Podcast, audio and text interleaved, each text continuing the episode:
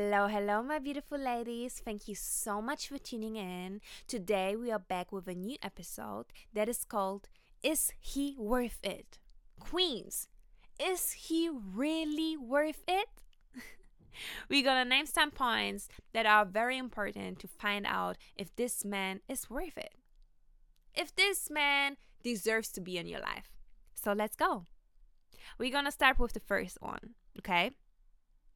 You need to know what type of man you want.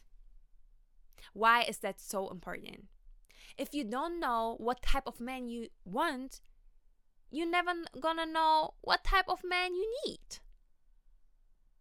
Let's say it again. If you don't know what type of man you want, you will never find out what type of man you need in your life.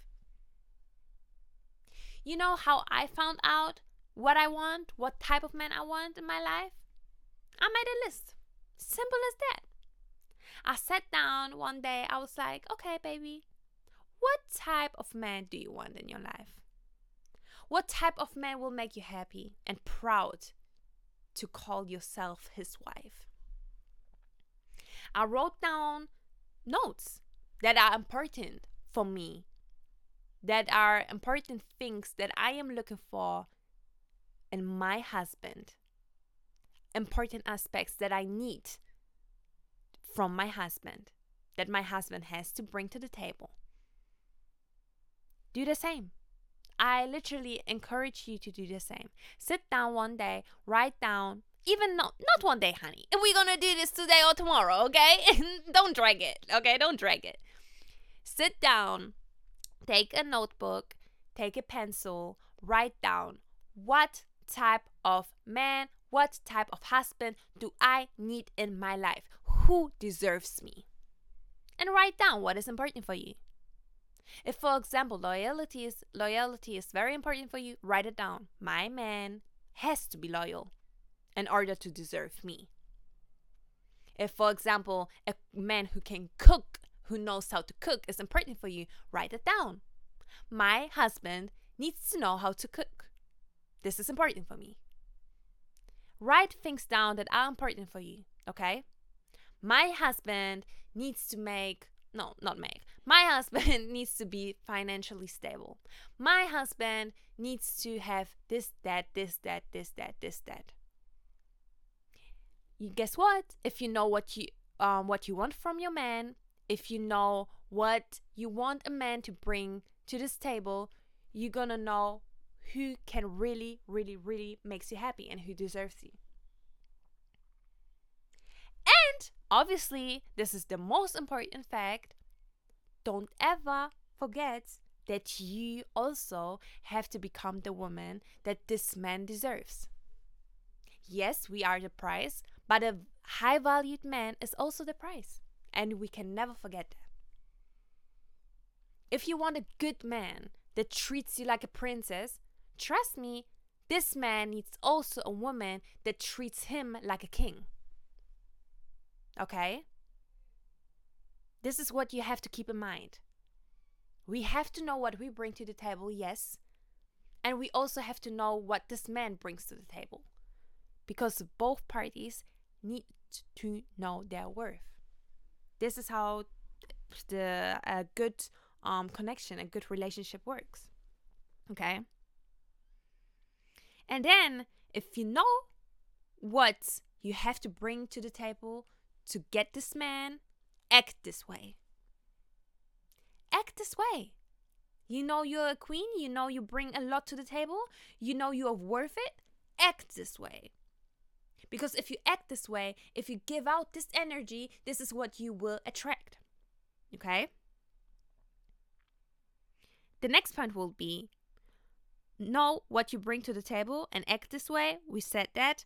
What can this man do for you, honey? What exactly can this man for you? What exactly can this man do for you? Sorry. You need to know that. With with making this list, you will know. What exactly? If if you're dating someone right now, ask yourself, okay, fine. What is he actually bringing to the table? What is he actually changing in my life? What does he do for me? This is important to know. This is important to know. What's the man do in your life? What is his purpose? If you don't know that, if you cannot answer it, how can you see this man as a serious potential husband or boyfriend material? How? This is wrong. You have to know this. Okay? You have to know what exactly is this man doing for you. You want to be a good wife, you want to be a good woman to a good man. But first, you have to know okay, what exactly this, is this man doing for me? Okay? Find it out. Find it out ASAP because you don't want to waste your time and you don't want to waste another man's time. Okay?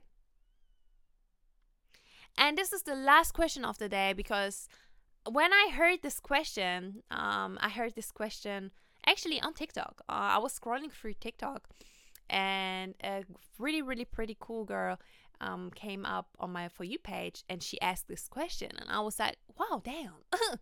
this is kind of deep though. And I thought, mm, I have to um talk about this on my podcast. So shout out to this girl. Unfortunately, I really don't know her name, but if you see this, um girl, yes, you opened my eyes, okay? So, the question is, if this man will be your son, the man that you are dating right now, imagine this man is your son, okay? And obviously, you didn't do anything romantic with him, okay? He's your son. And he has all these character traits that the guy you're dating right now, he has all of them. Would you be proud to have a son like him? Would he make you proud? Think about it.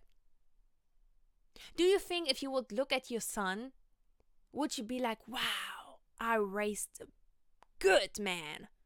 I raised a man that is a beautiful husband material and makes every woman happy. Not every ma- woman, but I mean, makes his wife happy. Will you think this about your son? If not, ask yourself is this man that I'm dating right now good for me? Or do I deserve someone else that actually treats me good? That actually deserves me? ask yourself this question. It's important to know. It's important to know who you give your body to. It's important to know who you give your time to. Okay? With that being said, stay safe, baby. Is he worth it? Ask yourself. and thank you so much for tuning in. And I wish you a beautiful and lovely day. Bye.